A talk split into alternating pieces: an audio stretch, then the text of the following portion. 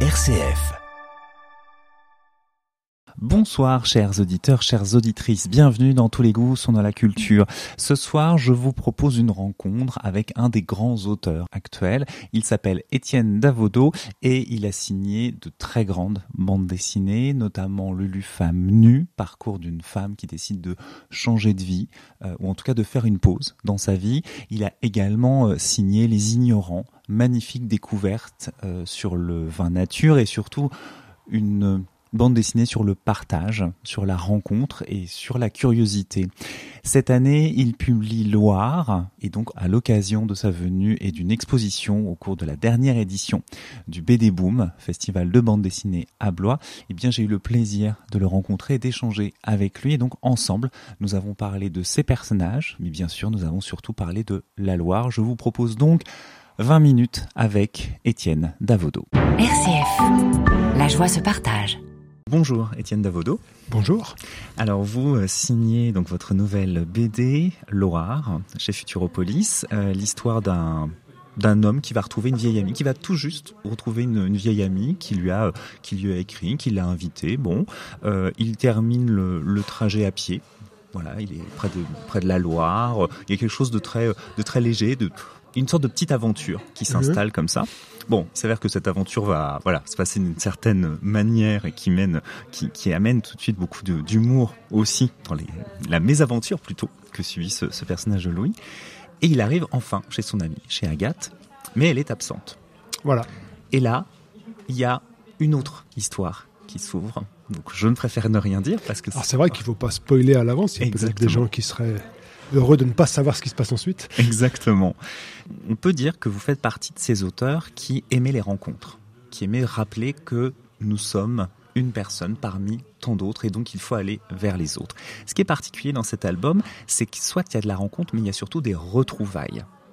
Qu'est-ce que ça représente pour vous, la retrouvaille? Oui, c'est vrai. Il y a euh, Loire, c'est aussi et peut-être même d'abord une histoire de, de retrouvailles. Euh, des retrouvailles avec une époque révolue, des retrouvailles aussi avec euh, des gens qu'on n'a pas vus depuis longtemps, ou retrouvailles ou pas d'ailleurs. Mais c'est aussi les retrouvailles avec euh, une entité non humaine, vaste, qui fait 1000 km de long, qui est un, être complexe et vivant, c'est la Loire. Et j'aime bien l'idée de mettre en scène un personnage qui a vécu au bord de la Loire il y a peut-être une trentaine d'années, euh, avec cette femme Agathe qu'il réinvite à sa grande surprise. Et quand il arrive, euh, les choses vont pas se passer comme prévu, effectivement. Mais en tout cas, euh, un des axes du récit, c'est qu'il va retrouver la Loire et il va la retrouver 30 ans après. Donc c'est-à-dire que je mets en scène aussi l'hypothèse que il y a 30 ans, on ne considérait pas les éléments naturels comme on les considère maintenant, ou en tout cas on ne devrait plus les considérer maintenant. Et c'est un des sujets du livre. Cette conscience de la nature, c'est quelque chose qui est très présent dans votre œuvre, que, qui là devient véritablement un sujet avec cette question justement du temps qui passe. Et parce que les, Louis et les personnages autour de lui font à peu près partie de la même génération. Et d'une génération qui, à un moment, il y a, je trouve, une très belle scène parce qu'elle elle dit aussi tout le, toute la, la, difficulté aussi de vivre dans ce présent-là, d'un personnage, euh, qui euh, explique tout simplement qu'il y a une sorte de passion pour les, pour les avions, et que c'était une sorte de fierté et tout ça. Et il dit, bah, en fait, maintenant, tout, tout ce qui nous avait fantasmé enfant, nous, euh, eh bien, c'est devenu une honte. Et Louis il rajoute, dit, c'est pas tant une question de génération, c'est une question de classe sociale. Il y a, il y a quand même cette, euh, cette question d'un temps qui du temps qui passe et d'une société qui change. Et pour vous, c'est la Loire symbolise ça? Bien sûr, la Loire et surtout les rapports que nous entretenons avec elle. Alors évidemment, la Loire, métaphoriquement, c'est aussi le vivant en général, euh, ce qu'on appelait en- encore il y a peu de temps la nature. Euh, moi, je prends l'exemple de la Loire parce que c'est un, bel objet à dessiner, mais euh, à travers les questions qui se posent autour de ce fleuve, c'est la question qui se pose de nos rapports avec le vivant. Et quand on parle, par exemple, précisément du cas que vous citez, c'est-à-dire notre rapport à l'aviation, ça c'est très autobiographique. Moi, je fais partie de cette génération qui, euh, enfant, voyait l'avion comme un moyen de transport pour les riches, auquel je n'aurais jamais accès. J'ai commencé à voyager à 20 et quelques années quand j'ai commencé à gagner ma vie. À cause de mon métier d'auteur de bande dessinée, j'ai honteusement voyagé pendant 10 ou 15 ans à travers le monde. Et progressivement, ce- qui était un rêve inaccessible, puis euh, un mode de transport sinon euh, commun, mais en tout cas ré- régulier, devient un problème puis une honte. C'est typiquement, enfin je trouve ça très emblématique des, des questions nouvelles qui affleurent maintenant parce qu'on sait que notre mode de vie et notre mode de consommation n'est pas tenable, tout simplement n'est pas tenable. Et c'est le mode qu'on nous a vendu comme un rêve.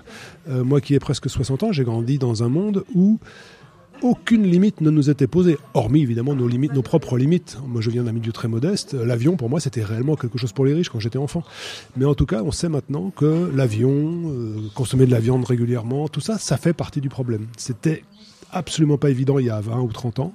Ça l'est maintenant. Et toutes ces questions-là, elles affleurent dans mon livre, notamment quand des gens de mon âge, comme le personnage de Louis que je mets en scène, rencontrent des gens qui ont 30 ans, voire qui ont 12 ans. Euh, eux, ils savent ils grandissent en sachant déjà que ce qu'on faisait nous, on ne peut plus le faire et on ne doit plus le faire. Donc c'est un des, sujets du livre. Et il y a justement de très belles scènes où c'est euh, les plus jeunes qui vont alerter Louis en disant mais en fait regarde, regarde la Loire, écoute-la. Et il y a ce très beau moment où il dit ah mais je ne savais pas qu'un fleuve pouvait murmurer. Ouais, parce que je crois que toutes ces questions dont on vient de parler, qui sont des questions un peu théoriques, un peu politiques, elles passent d'abord par le sensible. Je crois qu'il serait tout à fait dommage d'opposer le sensible au politique ou même au théorique. Euh, si je fais commencer ce récit par une longue baignade nue de Louis, c'est aussi pour ça. C'est parce que c'est une façon de nous reconnecter d'un point de vue sensible, du, par le corps, par les sens, au vivant. C'est-à-dire que s'immerger dans un fleuve, y dériver, euh, marcher longtemps à poil, traverser des, bosquets et tout ça, c'est une expérience effectivement sensible au sens premier du terme, mais qui nous ouvre à des possibilités de, changement d'attitude. Et euh, évidemment, la question générationnelle, elle est là. Encore une fois, il s'agit de, pour des gens de ma génération, de changer de paradigme et d'accepter le fait que des gens plus jeunes nous remettent en cause, parce que effectivement, on n'y est pas pour rien. Euh, J'ai l'impression que toute votre œuvre finalement pourrait euh, être expliquée comme ça. C'est-à-dire vraiment ce principe que chaque livre est une expérience, on apprend sur quelque chose, que ce soit des, euh, des œuvres comme par exemple le, précédent livre, le, droit du sol, où il y avait cette question de grande traversée de, de, la France, vous marchiez, il y avait cette... Alors vous, vous êtes en train d'inventer une sorte de, genre un peu de bande dessinée, c'est-à-dire qu'on ne sait plus exactement si vous êtes auteur de BD, de manière on va dire classique, mais on ne sait pas trop ce que ça veut dire, ou est-ce qu'il y a cette... Euh, moi j'ai vu la formule par exemple de journalisme augmenté, euh, ou de BD documentaire. Qu'est-ce que, quelle formule vous convient le mieux? Ah mais vous avez raison, c'est un vrai, enfin un vrai problème. C'est un point que qu'il faut pas négliger. Comment appelle-t-on ce type de récit qui émerge maintenant depuis 15-20 ans? Euh, Moi, ma première tentative dans ce domaine-là, c'était Rural en 2001. À l'époque, il y avait très très peu dans la bande dessinée française de livres de bandes dessinées qui se rapprochaient, disons pour faire euh, court et grossier, du documentaire ou du reportage. En 20 ans, ça a explosé. Il y en a, beaucoup. Je tiens ça pour une bonne nouvelle, même si tous ces livres-là ne sont pas forcément indispensables, mais comme dans tous les genres, il y a, de bons et de mauvais livres. Alors si j'appelle ça documentaire, c'est un peu restrictif. Si j'appelle ça reportage, ça peut l'être aussi. Moi, je botte un peu en touche en disant que je pratique deux genres de bande dessinée, la fiction, une forme classique du récit, et puis la non-fiction. La non-fiction, c'est tout ce qui relève du récit du monde comme il va, sans recourir à l'imagination et en privilégiant l'observation. Euh, donc, euh, Loire a, un côté un peu hybride, faut bien l'admettre. Vous avez raison, il se place un peu entre les deux, donc il, va, il a tendance un peu à, à rendre confus ma, ma, mon espèce de théorie de séparation. Loire est une fiction, clairement. Louis n'existe pas, je l'ai inventé. Les personnages qui l'accompagnent, je les ai inventés. Les lieux, par contre, existent de façon extrêmement précise et documentée. Et puis les idées dont on parle depuis le début de cette conversation, ce sont des idées qui sont en ce moment en train d'émerger, en train de foisonner. Euh, il y a beaucoup de gens qui se penchent sur ces questions, notre rapport au vivant, notre rapport à, aux fleuves, aux montagnes, à la nature en général. Donc c'est un livre de fiction, mais un, avec beaucoup de non-fiction dedans. Donc moi je ne sais pas en fait les dénommer. Et puis pour être tout à fait franc, euh, j'ai pas besoin de les dénommer. Ce que je sais, c'est que ce sont de la bande dessinée, que j'aime pratiquer cette, euh, cette discipline-là et que je vais continuer. Tant mieux, c'est déjà une très bonne nouvelle. RCF, la joie se partage on peut dire que dans la fiction et la non-fiction, ce qui se joue dans la non-fiction, c'est justement donc la Loire et cette manière de capter le, paysage, le décor, l'environnement. Euh, vous, dans votre rapport au dessin et à la narration, est-ce que ça a été plus simple d'imaginer des personnages, de croquer des personnages, ou de planter un décor? Ah, Ces deux exercices assez différents. D'abord, il y a le décor, effectivement. Enfin, justement, ça n'est pas qu'un décor, c'est plus que ça. Mais en tout cas, oui, on peut l'aborder initialement comme étant le décor du livre au sens où on a une scène pour un théâtre, par exemple. Moi, c'est vraiment comme ça que je travaille ça. J'ai une histoire en tête et je dois la poser quelque part, au sens concret du terme. Je dois la poser quelque part sur la planète. Évidemment, là, dès le départ, je savais que ce serait ce fleuve que j'aime beaucoup, près duquel j'ai grandi, près duquel je vis encore, que j'arpente beaucoup. Et là, c'est d'abord un plaisir de dessinateur. C'est-à-dire que Loire, c'est un, c'est une entité mouvante, changeante, euh, qu'on ne peut pas épuiser. Et pour un dessinateur, c'est un, un, un, enjeu et un plaisir énorme. C'est-à-dire qu'on peut se poser euh, dans un coin et en deux heures, il se passe quelque chose. Je, dis, il se passe quelque chose graphiquement. Donc, euh, dessiner la Loire, ça faisait longtemps que je voulais le faire. Et ce livre-là a été l'occasion de dessiner des, des, centaines de vues de Loire. Et évidemment, les personnages que j'insère dans ce décor-là sont des personnages, encore une fois, de fiction, mais que je nourris de toutes les préoccupations euh, autour, des, autour des points, euh, autour de l'écologie, de cette nouvelle façon de voir le monde. Et en même temps, dans Loire, c'est la première fois que je le fais, je crois, il y a un moment où mes personnages disent Ok, nous, on ne va pas parler de nous. Vous savez, traditionnellement, quand on fait un récit de bande dessinée en l'occurrence, quand on crée des personnages, on leur crée un passé, une famille, un métier, une psychologie, pour, les, leur donner du poids, pour leur donner de la véracité.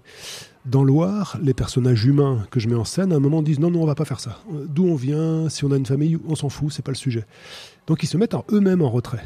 Et en se mettant en retrait, ils laissent la place à l'autre personnage du livre, qui est le personnage principal, c'est le fleuve. Et là, c'est alors la question peut-être très euh, compliquée, très mystérieuse, mais comment est-ce qu'on sait qu'on a un personnage quand en plus on va, il va pas se révéler? Alors, pour être tout à fait franc, ils se révèlent pas au cours du livre, mais moi je sais qui sont ces gens. Je sais d'où ils viennent, je sais quel est leur passé, mais évidemment, ça n'est nulle part dans le livre. J'ai besoin de le savoir pour les faire bouger, pour les faire cohabiter. Donc, quand on lit euh, ce livre, même si on ne sait pas grand-chose d'eux, on voit bien qu'il y a des provenances sociales différentes, qu'il y a des façons de s'exprimer, de se mouvoir qui sont différentes et qui, et qui donnent des indices secondaires peut-être, mais réels sur, sur qui sont ces gens. Et, ça, c'est un jeu très plaisant à faire en bande dessinée. La façon dont quelqu'un s'exprime, les mots qu'ils utilisent, même la forme des phrases, donne des indices sur sa, sur sa provenance sociale, par exemple. La façon dont les gens marchent, la façon dont les gens boivent un verre. Il y a toutes ces petites choses qui sont de l'observation, qui permettent, en les dessinant et sans les verbaliser, de donner peut-être à la personne qui lit le livre ces informations-là. C'est pas sûr. Des fois ça passe, des fois ça passe pas. Alors j'espère que ça passe, j'espère que ça passe en tout cas suffisamment pour qu'on ait suffisamment d'idées de qui sont ces gens, mais effectivement, euh, vous ne saurez pas quel est le métier de Louis euh, euh, quand, il, quand il quitte sa région pour venir sur les bords de Loire, on ne sait pas d'où viennent les autres non plus. donc c'est quelque chose que j'avais jamais fait, mais qui est finalement une petite mécanique narrative très plaisante à mettre en scène, parce qu'on est sur des choses très fines qui ne se verbalisent pas certaines phrases, ça amène à plein de sens. Ça, ça, et ça que je trouve vraiment incroyable. Par exemple, Louis qui est sur les, bords de Loire, alors il y a euh, un homme qui dit ah il a encore baissé en parlant de la Loire. Et ça, par exemple, à Orléans, c'est tous les jours, je peux rencontrer des gens qui vont Bien sûr, je crois que c'est vrai. Surtout, les... moi, je, je, vis près d'Angers et c'est une question. Qu'est-ce que ça donne? Elle monte, elle descend. Là, en ce moment, elle, elle est plein pot, c'est formidable. Après des mois de, de, de basse eau. Enfin bref, c'est un sujet de conversation pour les gens qui vivent au bord. Et c'est pas anodin ça occupe, ça occupe une partie de notre vie quotidienne. Et ça crée d'un seul coup un climat. C'est-à-dire qu'en fait, LABC, ça amène une sorte d'inquiétude en disant mais est-ce que c'est normal? Est-ce qu'il y a une explication? Est-ce que ça suit son cours logique? Et là, en l'occurrence, dans cette scène-là, pas tant, parce que ça suppose qu'il n'a pas plu depuis un certain temps. Et là, il y a, elle a l'air tranquille, on croit la connaître, mais elle fait bien ce qu'elle veut. Et, et ça, on se dit c'est la Loire, c'est la vie, c'est tous les personnages. Il y a, il y a cette manière que vous avez de regarder le monde comme un chroniqueur je trouve que vous avez un côté euh, un peu le chroniqueur médiéval. C'est-à-dire que grâce à vous, on a une sorte de témoignage euh, et, que je trouve très beau parce que ça, montre l'état du monde aussi, l'état de la société, de préoccupation, de doute, de questionnement. Le personnage de Louis, un moment qui dit, ah, de toute façon, nous, quelqu'un lui dit, ah, t'as un problème avec l'alcool. Il dit, ah, de toute façon, nous, on a plein de problèmes. Et, et on sent qu'il y a des, plein de formes de problèmes qui existent. Mais vous avez cette phrase aussi, et que je trouve, là encore, qui rattrape beaucoup de choses. À ce moment-là, il n'y a rien de triste. Donc vous êtes toujours dans, ce, présent qui est une sorte de... C'est un peu doux amer. Il y a, cette, tonalité-là. Oui, mais ça, euh, c'est les, les, beautés de la vie quotidienne, des choses banales, de la routine, du non spectaculaire. Vous savez, quand on fait de la bande dessinée et qu'on a forgé son image de la bande dessinée, euh, dans mon cas, dans les années 70, la bande dessinée, c'était l'aventure, c'était l'humour, c'était des choses qui, galopaient, qui résolvaient des intrigues, qui voilà. Et, quand je me suis mis à faire ma propre bande dessinée, j'ai eu envie de- d'explorer ce que- ce qu'elle explorait assez peu, c'est-à-dire précisément tout ça. Des gens qui vivent leur vie, qui sont pas des super-héros, qui sont pas des gens, des milliardaires, des gens qui vivent à la campagne, qui se démerdent avec leurs limites, avec leurs doutes, avec le temps qui passe. Et je prétends qu'il y a là-dedans des sources inépuisables de récits. Simplement, a priori, on n'y va pas parce que précisément, c'est la vie de tous les gens. Donc, on n'a pas très envie de mettre ça en récit. Et, je me dis, moi, que si on met ça en récit, on fait écho à la vie des gens qui nous lisent. Ils peuvent euh, se situer par rapport à ce qu'on raconte. Ah oui, moi je suis un peu comme ça. Ah non, moi je ne pense pas pareil. Mais c'est sur des choses fines. Le travail, la santé, l'amitié. Mes personnages euh, ne font rien de spectaculaire. Ils sont pas, c'est pas des super-héros. Ils sont faillibles, ils sont vieux, vieillissants en tout cas. Ils sont pas très beaux, ni moches, c'est pas la question. Euh, mais en tout cas, ils sont comme, comme sont les gens qu'on croise dans la rue. Et, et, se préoccuper du niveau du fleuve qui monte, qui descend comme ça, c'est une façon d'entrer en contact. C'est comme la météo. Il fait beau ce matin, il fait un peu frais, il fait des meilleurs hier. Euh, pour donner un exemple concret, hier j'ai fait une longue balade à vélo sur le fleuve et dès que je m'arrêtais, les gens étaient là, regardez, ah, vous avez vu, elle a encore monté depuis hier. Bah oui, le petit muret là était pas. On, on discute. Voilà, c'est rien. Mais c'est en fait c'est le lien humain fondamental qui consiste à prendre des nouvelles des gens qu'on croise, même si on les reverra jamais. Et ces trucs-là, ça se raconte. Je pense que c'est digne d'être raconté. Il y a quelque chose qui est très difficile parce qu'il faut le capter, c'est la question des couleurs et de la lumière. C'est-à-dire que justement la Loire, et c'est ça qui est très beau aussi, c'est que votre livre permet de la voir de diverses manières. Est-ce que ça a été facile de trouver les couleurs et la lumière de la Loire? Couleur de la Loire, c'était quasiment ma première envie, en fait, même avant le dessin, en fait, parce qu'en fait, la, Loire, c'est largement autant des couleurs que du dessin. Alors bon, c'est un peu idiot de séparer les deux, convenons-en, parce que le, le dessin en couleur euh, ne se sépare pas de la couleur du dessin, me semble-t-il. Mais c'est vrai que les lumières du fleuve, c'est quelque chose d'assez hypnotique. Et, les rendre sur le papier avec de l'aquarelle, un pinceau, puisque moi je travaille avec des, matériaux euh, de toujours, c'est-à-dire des pigments, de l'eau, de Loire d'ailleurs, euh, et des pinceaux et du papier. C'est un, jeu qui faisait partie de mes toutes premières ambitions en faisant ce livre-là. Alors voilà, capturer des lumières de Loire qui sont elles-mêmes très changeantes, c'est pas si facile. Euh, je pense pas y être arrivé toujours, mais c'est quelque chose dans lequel il faut se laisser aller. Il faut pas voir ça comme une performance. Si on essaye d'être fidèle à ce qu'on voit, je crois que c'est foutu. En tout cas, à titre personnel. Par contre, être dans cet état d'esprit de se dire qu'on va choper une lumière sur le fleuve, mais que l'aquarelle décide aussi. Le pigment qui sèche, une fois qu'il est sec, c'est fini. On revient difficilement sur l'aquarelle. Ça passe ou ça casse, en quelque sorte, pour être un peu rapide. Mais il faut accepter ça. C'est-à-dire qu'il y a beaucoup de choses, des, textures de ciel, de fleuve, de, sable, qui ne sont pas de mon fait dans mon livre. C'est moi qui ai posé la- la- l'aquarelle, on est bien d'accord. Mais la façon dont ça a séché, dont ça s'est mélangé, c'est pas moi. Et quand ça me va, je laisse. Et je me dis, ok, c'est pas moi, mais c'est bien. Parfois, c'est pas bien, j'en refais. Mais il faut, il faut garder cette espèce d'humilité-là, de se dire que de toute façon, on va pas la choper, la lumière de la Loire, parce qu'elle est, elle est riche, dense, complexe, changeante, et qu'avec notre petit pinceau, on n'y arrivera pas. De temps en temps, on va s'en approcher. Et puis de temps en temps, on va se passer des choses qui vont nous-mêmes nous surprendre et qui sont plutôt chouettes, donc on va les garder. Merci beaucoup, Étienne Davodo. Merci à vous. Et je vous rappelle donc, chers auditeurs, chères auditrices, que la nouvelle bande dessinée d'Étienne Davodo s'appelle Loire. Elle est publiée par Futuropolis et je vous la recommande très chaleureusement. Et vous pouvez bien sûr en profiter pour découvrir l'ensemble de son œuvre. Sur ce, je vous souhaite une excellente soirée, une très bonne semaine et je vous dis à lundi, si ça vous dit.